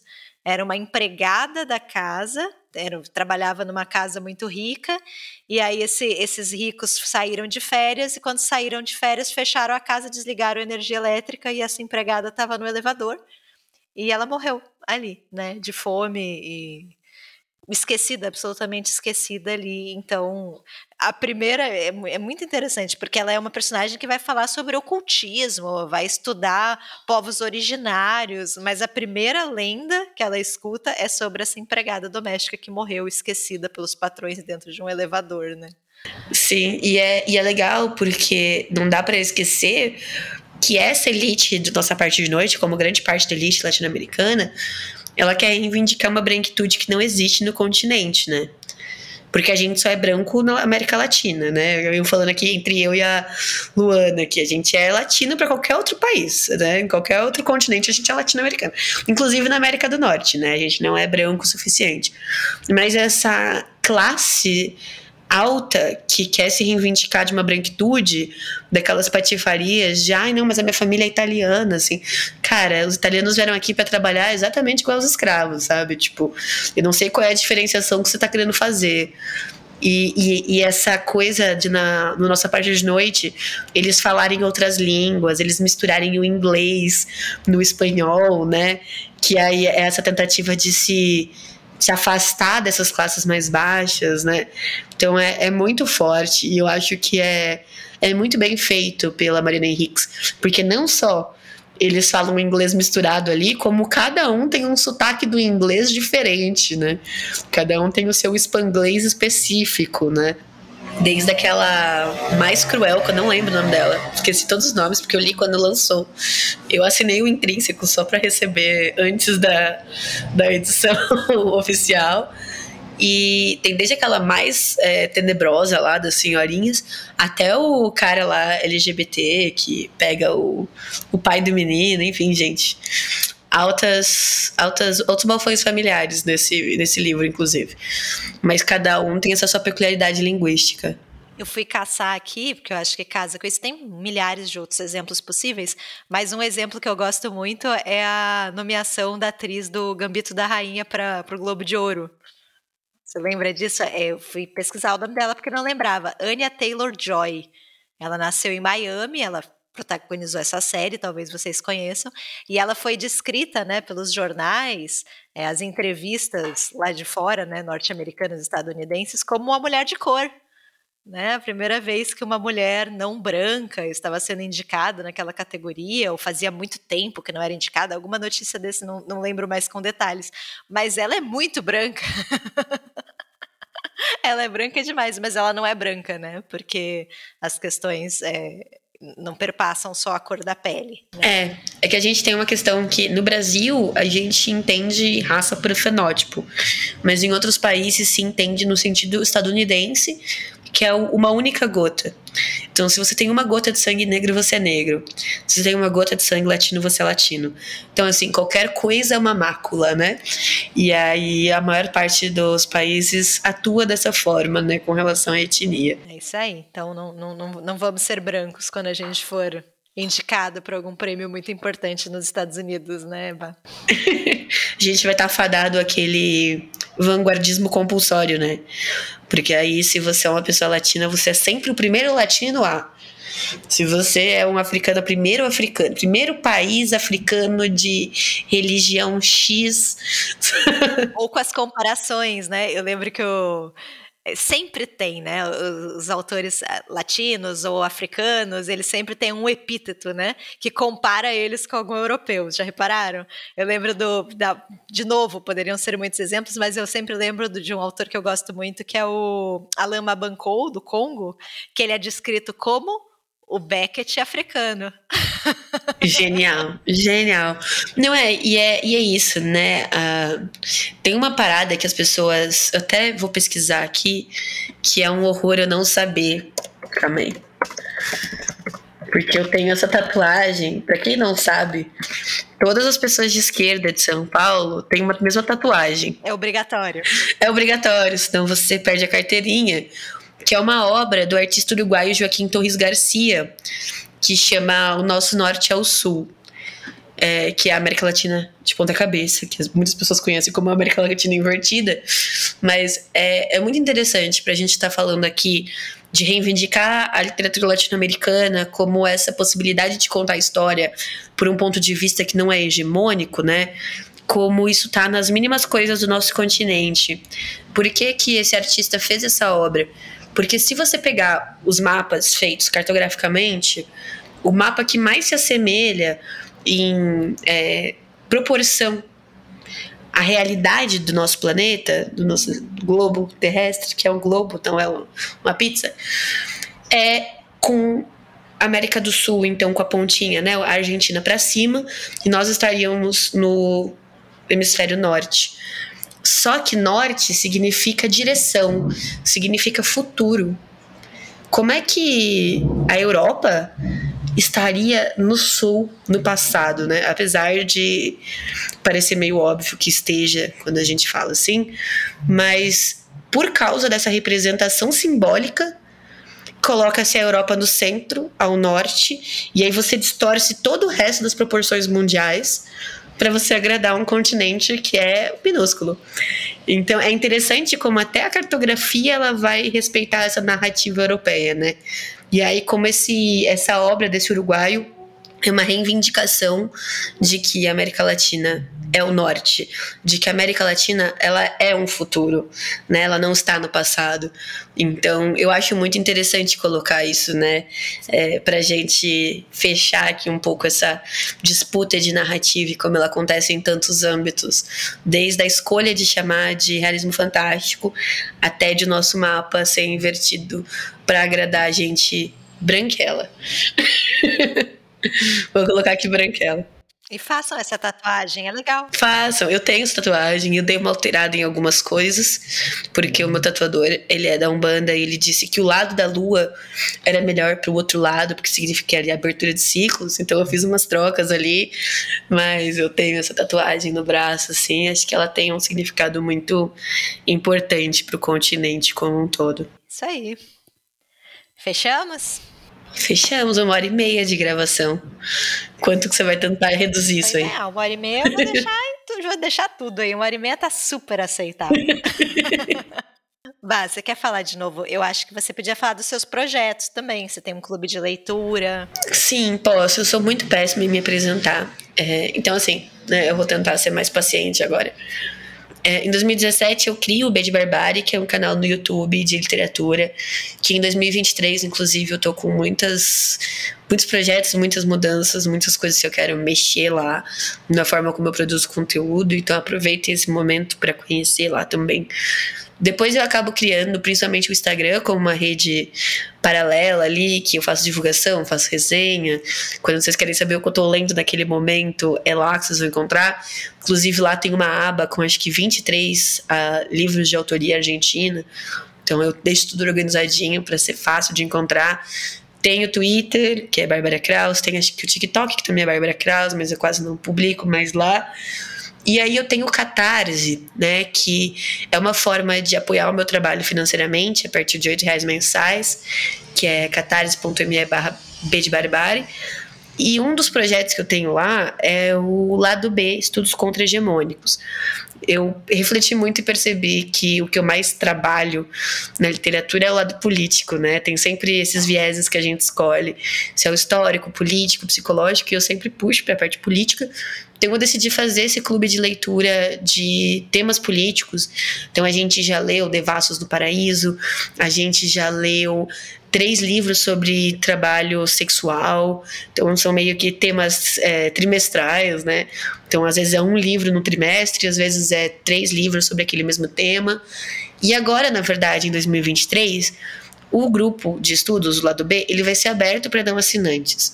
A única questão é que quem vai escolher os livros, quem vai participar dos sorteios, quem vai ter acesso às gravações vão ser os assinantes do Catarse. Mas quem está de fora vai poder participar porque a gente pensou muito nesse lugar, né? Eu com as meninas que apoiam, de como ele é um lugar muito formativo e muito importante, sabe? Então, tem um monte de gente que ficou impressionada com coisas que leu, que disse que nunca teria lido aquilo sozinho. E a gente decidiu que isso precisa ser mais amplo, sabe? Que tem gente que pode não conseguir pagar ou pode não ter interesse no começo, mas que vai ser muito importante numa perspectiva cidadã mesmo. Mas aí a gente também tem que deixar algumas recompensas ali no Catarse, senão não faz sentido, né? Também as pessoas não são tão altruístas no apoio aí, mas considerem apoiar no Catarse. Eu também faço mediação do Clube Dubli que é o clube da Dublinense. A gente vai ler, inclusive, o Casas Vazias em janeiro. É sempre na penúltima quinta-feira do mês. Não sei se vai sair antes ou depois desse episódio, mas a gente publica todo mês, eu e a Dublinense, qual vai ser o livro, como vai ser sempre por Google Meet, completamente gratuito. Então também considerem participar, porque às vezes vocês não estão apoiando financeiramente o trabalho, mas quando vocês estão presentes em algo que a gente participa, isso também mostra para quem financia a gente que a gente tem ali uma moral, né? Então também é super importante. Agora eu acho que é isso, Lu. É isso aí. Gostei muito, Bah. Muito obrigada por ter topado. Você me emprestou muita, muita força aqui. Eu acho que, nossa, quando a gente para de produzir para voltar é um, é um, problema. Não, é. Eu, até quando você falou da crise, tem uma coisa que eu sempre falo: todo ano eu penso em parar. Então, todo quando alguém para. Toda vez quando alguém para, quando alguém pausa, eu sou a pessoa mais compreensiva do mundo, porque eu acho que eu só nunca parei porque às vezes eu consigo produzir pelo menos por um tempo até eu decidir voltar, e as pessoas não percebem que na verdade eu fiquei um tempão sem gravar e sem fazer nada. Mas é um trabalho que ele é muito estressante, ele exige muito da gente, mas acho que nessa perspectiva mesmo, né, que eu falei, de como na parte cidadã a gente acaba contribuindo para alguma coisa, tem sempre uma galera que escuta a gente, né? Tem gente que tá ouvindo a gente agora no futuro e é, é, impressionante pensar que a gente chega, como a gente chegou nessas pessoas, o que, que a gente pode trocar, né? E é eu, você, que a gente sempre responde as pessoas, que a gente troca essa ideia, a gente leva adiante. É, é um gasto de energia gigantesco, né? mas também é muito recompensador em muitos aspectos. Então, eu fico feliz de você ter vindo aqui pegar um pouco da bateriazinha minha, porque eu gosto muito do podcast, escuto todos os episódios, e aí faz falta quando não tem ouvir a sua voz, ainda mais agora que você me abandonou aqui em São Paulo. E eu tenho aqui no Frango com Tudo Dentro sozinha. Já te convidei para vir para Floripa. Estamos aqui, casa para as férias, está disponível. E, e eu ia falar alguma coisa. Esqueci completamente. É sobre crises, produção de conteúdo. Ah, sobre crises e produção de conteúdo. É, também, graças à produção de conteúdo, que a gente se conheceu também, né, Bá? Eu acho que a gente vai encontrando algumas pessoas muito especiais pelo caminho. Então, beijo aí pro Márcio, nosso amigo em comum, que nos apresentou, finado Leitor 97, né? O canal dele. Né? que levou consigo todos os vídeos, porque aí ele deixou é. e apagou todos os rastros dele na internet. Não pode deixar lá, né? Não pode deixar. Já que... Os vídeos que ele produziu com a gente, é, inclusive, né? Nossa, indignadíssima quando eu descobri isso. Indignada, Márcio. Ó, corta aqui. Fica aqui a nota de repúdio. Para de produzir, eu entendi, tá tudo certo. Mas, pô, deixa lá, né? Achei isso sacanagem. tá feito, pois. Sim, não, e, e, é isso, né? E como a gente vai se reencontrando. Porque a gente se conheceu por causa da internet, a gente já falou e leu e surtou curso alegão em várias plataformas diferentes. Aí agora a gente tá na literatura argentina, latino-americana, né? Como a literatura vai fazendo esses pontos de contato aí pelo resto da, da vida. Eu acho impressionante. E a gente se conheceu para comer pizza e beber cerveja. Eu acho que uma amizade que nasce sobre esse signo é uma amizade da sorte, né? Ela, ela, ela vai ser boa. Não, com certeza. E eu vou dizer mais, era vinho e pizza de abobrinha, que eu acho uma combinação espetacular. O único defeito da Luana é que ela não come hot dog com purê comigo, de resto... Eu como, gente, eu critico, mas eu sou hipócrita, eu como sim. É que eu já falei, purê de batata dentro de um pão não faz sentido. E assim, tem a diversidade das batatas, né? Aceitamos as batatas de todos os tipos, a inclusão das batatas, porque tem o purê de batata e a batata palha. E eu tenho certeza, certeza certeza que em algum lugar de Osasco tem batata frita no cachorro quente. Eu aposto. Eu aposto. Tenho certeza. Osasco é um lugar incrível para gastronomia mundial. De cachorro quente, é referência. Cachorro quente de Osasco. Sim. É cachorro quente, né? Inclusive tem sushi dog. Não vai ter batata frita? Com certeza tem. Certeza vai. É esquisito, gente. E assim, comer cachorro quente com purê de batata na mão, eu não sei como vocês conseguem. É, um, é, é, algo que é uma habilidade que vocês desenvolvem na infância, não sei. Porque eu como, acho gostoso, mas no prato. Como é que come aquilo na mão? Eu acho meio surpreendente. Eu queria dizer que eu fui recentemente para o Rio de Janeiro e eu descobri que sem o purê, o hot dog não é uma comida que serve para prevenir ressaca, tá? Então eu queria mostrar para vocês que tem um viés medicinal Além do social, que é isso, né? O equilíbrio do, do purê é uma coisa que é uma arte desenvolvida ao longo dos anos. Inclusive, amiga, eu fiz purê e fiz hot dog de cenoura para comer depois que a gente terminar de gravar esse podcast. Talvez tenha sido sem querer, a afetividade aí bateu na expectativa de gravar com você e eu fiz um hot dog. Então, o purê de batata previne a ressaca? É isso que você está dizendo? Isso é uma informação relevante aqui. Sim, eu acho que ele, eu acho que ele cimenta o seu estômago. Entendi. E aí você acorda no dia seguinte prevenida da parte, pelo menos estomacal da ressaca, assim. Você consegue levantar, beber um copo d'água e tomar um remédio, assim, muito com mais facilidade. Comi hot dog no Rio de Janeiro e acordei péssimo. Entendi. Falei, ok, não tem a mesma função medicinal aqui. Então, é, e é o purê de batata, não dá para forrar com pão, né? Tem que ser algo talvez um pouco mais maleável, um pouco mais flexível. Mas quando você tá doente, sua mãe não falava, tipo, ah, come uma, um purê de batata, maçã. porque seu estômago tá ruim? É, purê de batata e maçã. É um dia da vida de purê de batata e maçã. Talvez você tenha que colocar maçã no... um cachorro quente. De, não, de novo, certeza que em algum lugar de Osasco tem. Tem sim, maçã no cachorro quente, junto com uva passa. Uva passa eu já vi. Eu já vi uva passa, já vi vinagrete. Você coloca vinagrete no cachorro quente. E ovo de codorna também. É, não, ovo de codorna eu não aprovei. Eu, eu, testei no Rio de Janeiro. Gosto de ovo de codorna. No cachorro quente eu achei estranho. Exato, né? Você gosta de uma. É, eu vi uma vez, falando esquisitice de São Paulo, eu já vi pizza de batata frita. E assim, não, né, gente? Eu gosto de pizza, eu gosto de batata frita, mas eu quero os dois juntos. Não tenho certeza. Já viu o pizza dog, que é com, com batata palha em cima palha. do queijo? Só que é péssimo, porque você tem que comer aquela pizza no dia. Porque no dia seguinte fica murcha a batata frita, a batata palha. Então é pizza para eu comer no, no, próprio dia, assim. Tem uma questão de consumo rápido. Eles não entenderam a função da pizza, porque a função da pizza é o dia seguinte. A gente come no dia anterior só porque é obrigado, né? Porque faz parte do ritual. Mas a pizza mesmo ela acontece no café da manhã. Exatamente. Passar na frigideira ali, ó, com queijo crocante. Você já pegou a dica de jogar água na frigideira? Aprendi há pouco tempo e achei o máximo. Não sabia dessa. É, ó, você, ó, vai deixar a pizza crocante, hein, gente? Aqui, momento Ana Maria Braga aqui. Você pega a frigideira, coloca a fatia de pizza e aí joga, borrifa gotas de água ao lado do, do da pizza. Uhum. Não joga muito, né, para não umedecer a pizza, mas coloca na lateral e aí tampa a frigideira. Hum. Que aí a água, né, fica ali dentro e, e, nossa, fica a pizza fica muito crocante, o queijo derrete assim, fica maravilhosa, é uma dica boa. E que é exatamente o oposto do que acontece no micro-ondas. Porque o que acontece no micro-ondas é que o micro-ondas tira a água da pizza e fica borrachuda. Isso. Entendi. Testarei.